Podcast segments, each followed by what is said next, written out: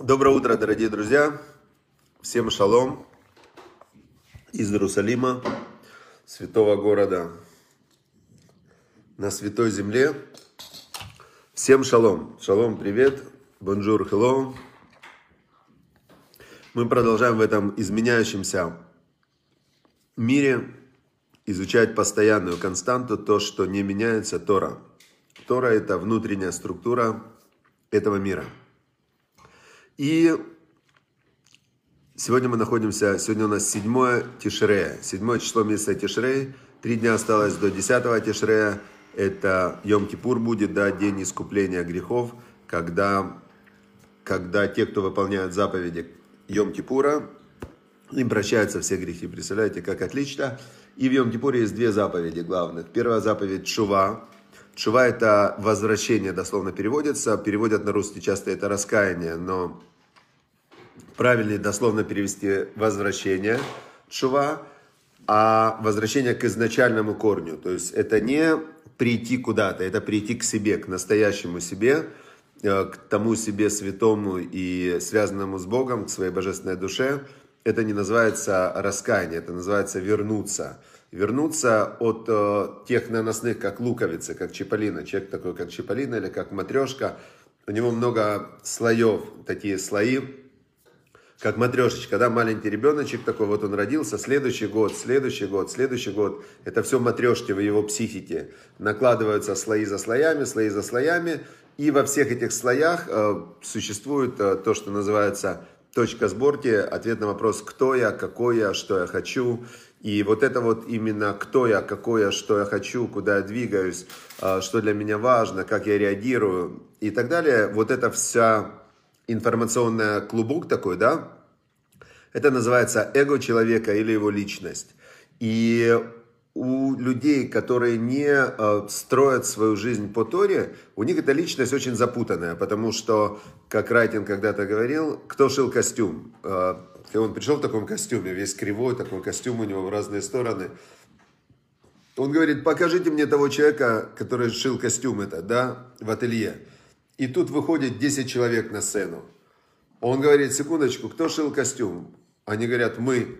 Он говорит, конкретно кто? Мы. Он, ну ты что делал? Он говорит, я пуговицы пришивал. К пуговицам есть вопросы? Пуговицы хорошо пришиты. К пуговицам вопросов нет. И так каждая отдельная часть и рукав хороший. Единственное, что он ему не подходит, этот рукав. И так далее. То есть у психики человека из-за того, что его воспитывали, э, формировали, обучали разные люди, из-за этого он, э, у человека внутри, у него, вот он не собранный такой, да?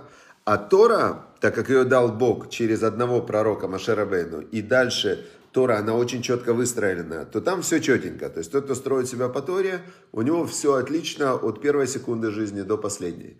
И чува – это возвращение к вот к этому своему настоящему состоянию, когда ты одним словом можно выразить Ашем и хат, уж мой хат. Бог един, и имя его едино, и я с ним едино. Дальше идет слой Аава, любовь, да, что тоже переводится как один, единство. Дальше идет возлюби Господа Бога твоего, возлюби ближнего как себя.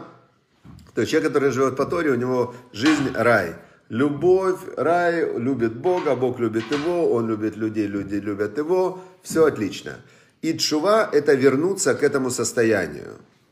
Э, значит, чтобы было рифуа шлема, чтобы было полное выздоровление Мирославе и всем, э, всем э, выздоравливающим, всем, кто находится в тяжелом положении, чтобы Всевышний дал им силы и дал им выздоровление, полное конкретное выздоровление рефуата нефиш. Вначале мы желаем выздоровления души в рефуата гуф, и как следствие будет выздоровление тела. Значит, Потому что, как известно, стало, некоторые думают, что это стало известно недавно. Луиза Хей, там есть, кстати, Лиз Бурбо. А по Торе-то это понятно. Рефуата нефеш, вы рефуата гуф желают. Чтобы у тебя выздоровела душа и выздоровело тело. Первично все в душе, все в душе человека. А, значит, все, двигаемся дальше. Всем, за всех одновременно мы, чтобы им была духовная сила на полное выздоровление. Теперь, э, значит, начинаем мы сегодняшний урок. Э, мы продолжаем расшифровывать само слово «чува». Сказал Ребзуси из Аниполя, был такой великий мудрец, э, который учился у Мадида из Межерича, который был учеников Бальшемтова. Значит, Ребзуси, он сказал, что слово «чува» – вернуться к Богу, вообще вот вернуться к Богу, к Творцу, к Создателю. Он говорит, у меня в голове не укладывается, давай разберем этот чува на пять составляющих. И он на каждую букву слова «чува» он дал один из отрывков Торе, который дает аспект этого возвращения, помогает вернуться. Первая буква Т – это Тамим, Тией, Машем Элокеха. То есть просто делай заповеди не в простоте, да, в чистоте, в простоте, в цельности. Вот просто делай, это Т. И тогда ты вернешься к Богу. Просто делай. А второе, Шин – это Шевися Ашем Ленагдитамид просто представляешь, что ты всегда стоишь перед Богом. Он просто понимает, что ты перед Богом всегда. И как только ты об этом подумаешь, что ты присоединен ко Всевышнему, и Он просвечивает тебя постоянно, у тебя сразу же будет, э, ты вернешься к Нему. Понятное дело, потому что человеком управляет его намерение, его мысль. Вав, вав талираха камоха, возлюби ближнего как себя это отношение мы все время коммуницируем с другими людьми, и это главный принцип э, коммуникации с другими людьми. Так как в каждом есть э, часть Всевышнего, то ты, возлюбив ближнего как себя, ты тем самым любишь Всевышнего, потому что часто э, больше не за что человека возлюбить, кроме как за то, что Всевышний его сотворил, Всевышний его терпит, значит Всевышнему он нужен, значит Всевышний в нем есть. И это значит было у нас уже Тен Шивав, третий аспект Шувы, возлюби ближнего как себя. И сегодня четвертый. Четвертая буква это Бет. И говорит нам Ребзуси, что есть такой посук в Мишле, такой отрывок в Мишле, который звучит так. Беколь драхеха деегу, ву яшер архатеха. На всех своих путях познавай его, и он выпрямит твои дорожки. Твои, во всех мелочах ты тогда вырулишь. Значит, а что значит познавать Всевышнего? Что значит познавать Всевышнего на всех своих путях? Есть такое понятие, которое называется Ашгаха Пратит. Это Ашгаха Пратит – это божественное проведение, индивидуальное божественное проведение. То есть спроси одного человека, что с тобой происходит в жизни? Он говорит, фигня какая-то, все случайно, все случайно. Все, что я, значит, все, что хорошо, это я делаю, понятное дело, так скажет большинство людей. Все, что плохо, делают другие люди или происходит случайно. Теперь спроси верующего человека, от кого все? Он тебе скажет, от Бога, всем Бог управляет. Всевышний управляет всем мирозданием, Он его сотворил, Он им управляет. Значит, все, что происходит, от кого? От Всевышнего. Значит, если меня кто-то обидел сейчас, от кого это сигнальчик пошел? От Всевышнего. Если у меня болит рука, от кого сигнал? От Всевышнего. Если все от Всевышнего, и это называется «беколь драхеха» на всех своих путях, познавая его. Когда ты задаешь этот вопрос, что Всевышний мне хочет сказать этим моментом, этим уроком, этим э, событием, что Всевышний же со мной разговаривает, есть целая книга, называется «Маска Вселенной», Рав Ативатац. Он говорит, вся эта Вселенная, вся мироздание – это маска, за которой кто творит, Создатель. То есть получается, что вот эта маска, она открывает того, кто за ней. И как только ты это осознаешь, и ты понимаешь, что все это божественное проведение, в этот момент, говорит Рабзуси, ты делаешь чуву. Беколь драхеха деу, ты познаваешь Всевышнего на всех своих путях, в у, и тогда он выпрямит все твои дорожки. То есть, когда ты с ним соединился, уже идет более плотное взаимодействие, Всевышний понимает, что ты его слышишь, у тебя уши открыты, и ты действительно начинаешь его слышать. Причем мало этого, знаете, есть такой в Торе момент, когда, когда Агарь, Агарь, мама Ишмаэля, она убежала от, э, от Сары. Первый раз она убежала от Сары, которая ее угнетала, да? Но почему она ее угнетала? Потому что когда Агарь забеременела, она перестала уважать свою госпожу. То есть Сара дала ее в жены Аврааму. И когда Агарь забеременела, она сказала, а, значит, не такая уж Сара и праведница. Значит, э, если я от Авраама забеременела, значит, Всевышний не хотел ей давать детей. А почему Всевышний не хотел давать детей? Значит, она не праведница. И она перестала к Саре относиться с уважением. И Сара начала ей говорить, ну, начала отвечать ей тем же.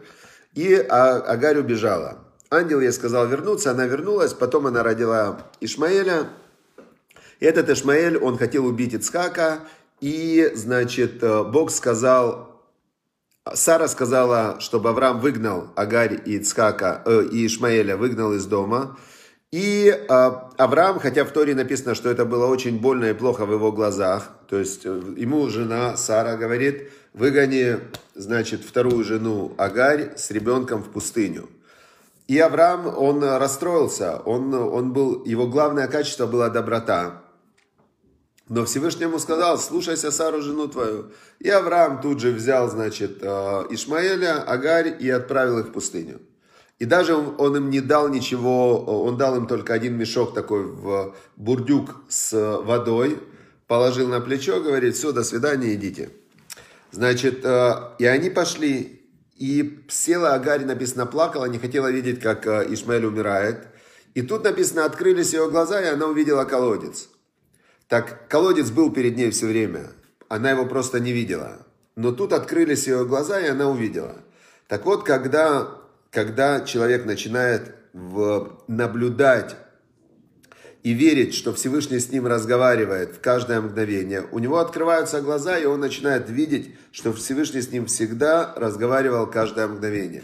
И все, что, э, например, говорит жена мужу, так это Бог говорит. Через жену Бог говорит. Просто это нужно понять, что раз Бог тебе дал жену, значит, все, что тебе жена говорит, это идет от Бога. Значит, э, но когда ты э, это начинаешь видеть, тогда вдруг тебе открываются невероятные вообще вещи. И это Пятый, это четвертая у нас буква в слове чува. Значит, первое, это тамим тие машем лакеха, делай. Делай заповеди. Понимаешь ты, не понимаешь, нравится тебе, не нравится, делай, тамим. Делай в простоте. Не, не надо там умничать и так далее, просто делай. Второе. Шевите Ашем Ленагди Тамид. Представляешь, что ты все время стоишь перед Богом. Третье. Ваавта Лираха Камоха. Возлюби ближнего как себя. И четвертый абет, беколь драхакадееву, во всех путях познавая его, в уяжер архатеха. То есть понимаешь, что Всевышний с тобой разговаривает через индивидуальное проведение. И завтра мы узнаем, что такое Эй, последняя буква. Значит, завтра мы узнаем. Теперь дальше. Дальше у нас мы продолжаем читать предпоследнюю главу в Торе Аазину. Аазину Шамаем э, Деврайпи. Значит, слушайте небеса. А, Азина Шамаем, не помню как дальше, в Тишмарец Имрайпи. Значит, услышать небеса и, значит, услышать земля, слова моего рта. Маше Рабейну говорит вот эту песню Азину, которая называется «Услышьте», и мы продолжаем ее изучать. Значит, сейчас у нас седьмой отрывок в 32-м Перете, последняя книга Торы Дворим, это предпоследняя глава Торы у нас сейчас. Значит, седьмой отрывок такой. Схор ямот олам бину шнот дор вадор. Шаля виха веягетха сканеха веем рулах. Дословно переводится так. Помни годы мира. Помни годы мира. Э, пойми, пойми, что происходило из поколения в поколение. Спроси папу твоего и скажет тебе, э, стариков и скажут тебе. Значит, э, здесь, ну, естественно, это Тора, это сказал Муше Рабейну перед смертью, в последний день перед смертью. И он говорил о том, что было до него, понятно. Значит, а что было до него? До него было, э, было до него потоп, было, было до него потоп, например, да, причем потоп Всевышний дал на землю не сразу. Было в поколении Эноша, был такой полупотоп, цунами смыли тогда полмира, а потом, когда люди все равно сказали, та случайность вообще, что это вообще за потоп, разве это потоп, разве это цунами вообще, мы должны на это обращать внимание. И тогда после этого был большой потоп уже, который остался в живых только Ноах. Значит, вспомни, что было из поколения в поколение. Значит, э, посмотри, что те поколения, как с дом, например, и Амора. С дома и Амора. Два города было цветущие прекрасные города. Что стало с этими цветущими прекрасными городами? Все смыл, не смыло их, прямо Всевышний с неба пошел огонь и уничтожил их. Почему? Шли против Всевышнего. Осознанно шли против Всевышнего, и не было там даже Десяти праведников не было в этих городах. Когда Авраам Авину просил у Бога, чтобы Бог не уничтожал эти города, он был добрый, и он прям просил, говорит, ну не уничтожай, а вдруг там есть 50 праведников, а вдруг 40, а вдруг 30, а вдруг 20. Все, даже 10, 10 не было там. Всевышний уничтожил этот город. Значит, говорит Машерабену, Машерабену говорит э, еврейскому народу в тот момент, он говорит, послушайте, говорит, но с Богом же не играйтесь. То есть до катастрофы были, постоянно были, начиная вот последние 2000 лет были катастрофы такие, мини-катастрофы. Они были постоянно, постоянно, постоянно. Почему? Ну понятно почему. Почему продолжается изгнание? Из-за беспричинной ненависти друг к другу, из-за того, что оно началось а, когда был разрушен второй храм, у евреев была беспричинная ненависть друг к другу, вражда, раздор. То есть они друг друга не любили. Всевышний говорит, ну сейчас мы вас тогда отправляем на воспитание, чтобы вы уже перестали друг с другом ругаться, перестали друг с другом воевать, ссориться, спорить. Отправил их на, на 2000 лет на испытание. Все равно в каждом месте, в каждой общине все время конфликты, конфликты, конфликты, конфликты. В итоге катастрофа, когда уже, ну, все уже, тут уже о чем конфликтовать. Когда весь мир ополчился, чтобы уничтожить э, еврейский народ, просто вообще. Евреи поняли тогда, все, мы не должны друг с другом конфликтовать. Оп, государство Израиль возникает. Чудом возникает, чудо, чудо, чудо, 70 лет, рай на земле. Последний момент сейчас было Четыре выборов за год или за два года, то есть не могут опять договориться. Опять, уроки не учат. Почитайте главу эту недельную. Если бы читали, поняли бы. Посмотри, что было в прошлые времена, и ты поймешь, что будет дальше. Дальше восьмой отрывок. Беанхель Ильон Гоим Бафридо Бне Адам Яцев Гвулот Амим Лемиспар Бне Израиль.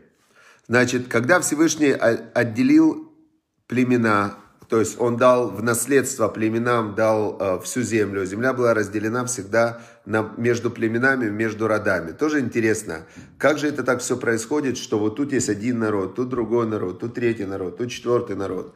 И все, э, все народы, у них есть какой-то свой кусок земли.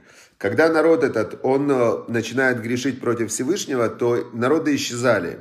И были места, которые захватывали другие народы, ну и так далее. То есть мы видим, что мир относительно древнего мира очень изменился. И большинство народов, племен, их просто не осталось.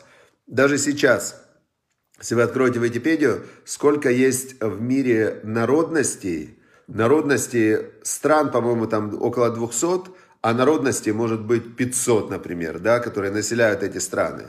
И раньше у каждой народности был такой мини, мини-клочок земли, а, например, там, где сейчас находится Германия, то там было 300 маленьких княжеств. И каждое княжество имело свое правление, свое какое-то название.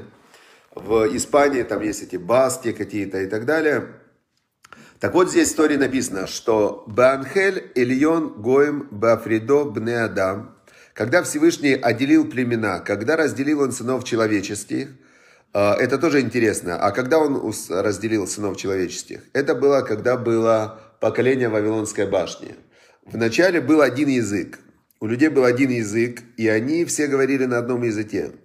И после потопа, когда люди, они были объединены тоже человечество, они решили строить Вавилонскую башню для того, чтобы Всевышнему закрыть вход в этот мир. Они хотели убрать частное проведение. Они хотели сделать так, чтобы весь этот мир принадлежал только людям, и Всевышний не управлял бы этим миром. Так они хотели.